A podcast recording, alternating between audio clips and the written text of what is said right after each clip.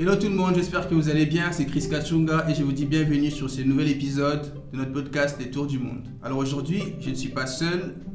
Il y a quelqu'un avec moi, euh, une personne importante que vous allez découvrir tout au long de notre épisode. Alors restez branchés et partagez cet épisode à vos contacts. Chris Kachunga vous présente Le Tour du Monde, votre podcast sur la vie sur terrain et en ligne. Maintenant, place au show.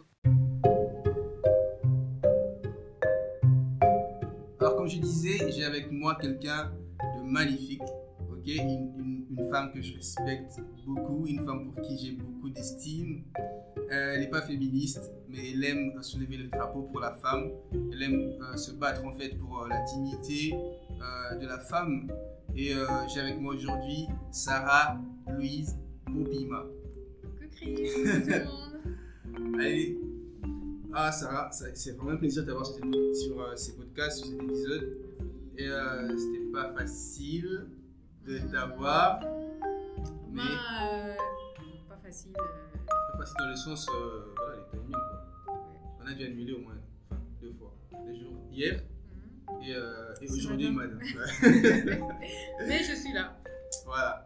Donc du coup, ce qui va se passer, c'est qu'il y a une série de questions en fait, que, que je vais essayer de poser, mais ça sera pas, ça sera pas un back to, enfin, ça sera un back to back, pas genre je t'ai bombardé pas avec des questions comme si c'était un examen. Ok. L'idée c'est ça, c'est ennuyeux. Mais après, euh, je ne peux pas quand même m'empêcher de te poser des questions concernant ton parcours professionnel. So, what's up? Euh, ben, disons que je sors de la fac en 2014. En 2015, j'ai un travail dans un magazine, euh, Omega Magazine. Euh, en 2016, j'ai un travail euh, dans une chaîne télévisée, chez Rega TV. Mais entre-temps, déjà, j'avais créé euh, une ONG pour un monde meilleur parce que j'aime beaucoup aider les enfants, j'aime aussi j'aime beaucoup l'éducation. Alors, le but, c'était de travailler avec des écoles se trouvant dans les quartiers périphériques. On a fait une activité à, à Kamuka, dans une école, mais bon, j'étais tellement stressée que j'ai tombé malade la veille de l'activité. Et donc, sont mes collaborateurs qui étaient partis. Donc, de 2016 à 2018, je suis présentatrice télé à Raga TV, où je présente euh, une émission axée sur le cinéma, mais aussi euh, une rubrique axée sur la mode et la beauté durant la matinale. En 2000, euh, voilà, 2018, c'est fini à Raga. Euh, 2019, début 2019, je, disons, c'est fini à Raga. Mon contrat a été euh, résilié en novembre 2018. Et euh, février, disons, mars 2019, je commence un nouveau travail euh, dans une entreprise de communication où je suis euh, assistante dans, dans un incubateur. Et euh, juin 2019, je deviens la manager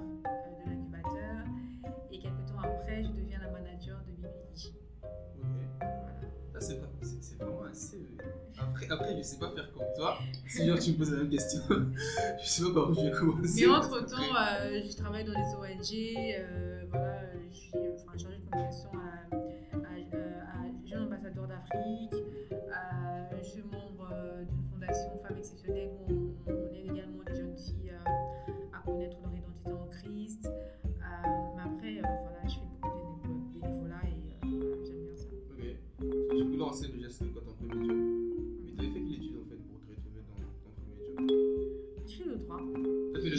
Je- quoi oui. Sur la communication sociale. Non, non, j'ai pas fait communication. Euh, en fait, moi, au départ, mon rêve, ben, au départ, d'abord, je voulais être médecin. Mais après, à l'école secondaire, quand je me suis rendu compte que j'avais vraiment des failles en physique, en chimie, euh, les mathématiques, bon, c'était vraiment le genre, il faut que je me donne à 200% pour vraiment réussir. Et alors que dans les matières littéraires, je suis très très forte en français, en espagnol. euh, voilà, et je me suis dit, le rêve de médecin, il faudrait que je le alors, quand j'ai mis de côté mon rêve de devenir médecin, euh, j'avais un autre rêve qui m'est venu, c'était de travailler dans les organismes internationaux. Ça, c'est vraiment, c'est vraiment mon rêve jusqu'à présent. Et euh, je me disais que j'allais faire les RI dès que j'ai mon bac. Alors, quand j'ai mon bac, euh, je suis revenue à Kinshasa parce que j'ai mon bac à Brazzaville. Je suis revenue à Kinshasa. Mais je suis congolaise d'ici, hein. Brazzaville, c'est, euh, c'est, c'est, ta deuxième maison. Ouais, c'est ma deuxième maison, c'est ma deuxième famille. euh, mais Kin, c'est euh, Kin, c'est Kin, quoi. Yeah. RDC, c'est RDC, donc euh, Ah, voilà. Donc-. Ouais, donc j'ai fini j'ai mon bac en 2014, je suis en 2009, je suis revenue. Et euh, j'ai commencé maintenant à réfléchir sur ce que j'allais faire à la fin. Je dis à ma mère, je voulais bien faire les RI. Elle m'a dit, mais les RI, en ce moment, il faudrait aller à l'UPEN ou soit à l'ISPEN. Mais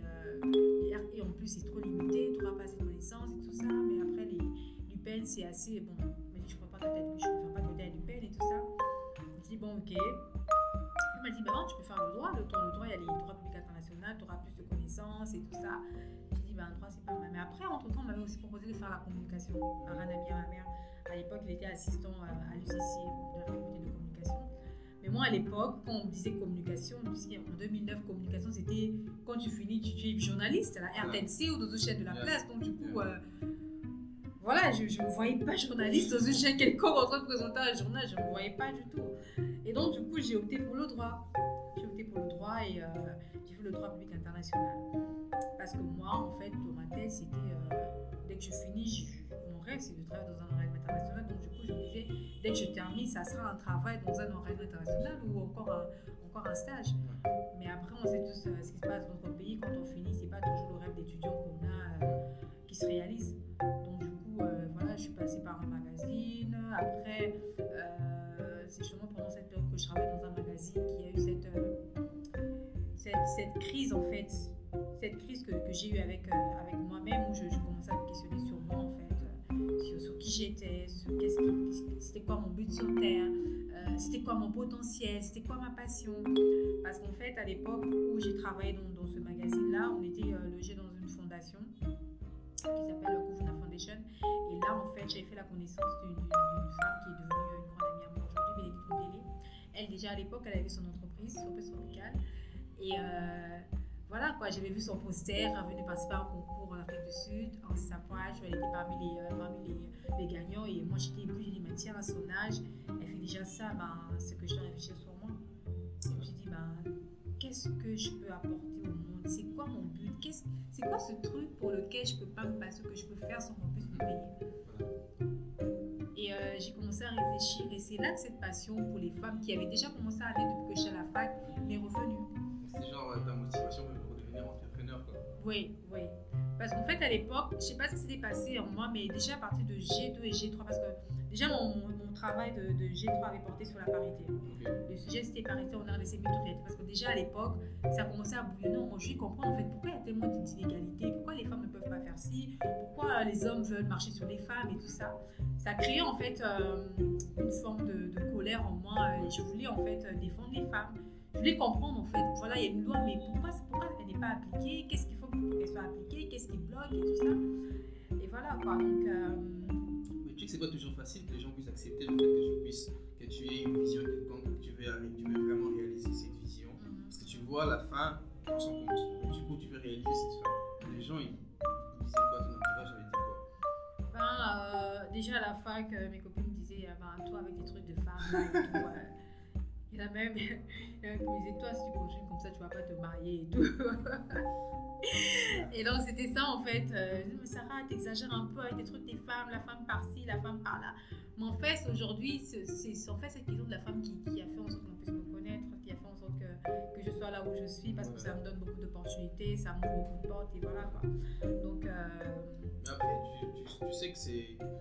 C'est genre. euh, il faut avoir une particularité quand même. Tu peux pas juste. Bam, tu parles des femmes. Femmes sur quoi? Tu proposes quoi en fait euh, dans tout ce que tu développes comme activité? C'est quoi, quoi ta touche particulière? Moi, en fait, euh, ma touche, c'est de pouvoir aider les femmes à découvrir leur potentiel, à croire en elles et à réaliser leurs rêves. Parce qu'en fait, ce que j'ai compris, Chris, c'est que c'est même une chose que j'ai vécue personnellement pendant un moment dans ma vie, c'est que j'ai, vraiment eu un moment où je, je croyais, j'avais vraiment un- un- enfin, une crise de confiance en soi.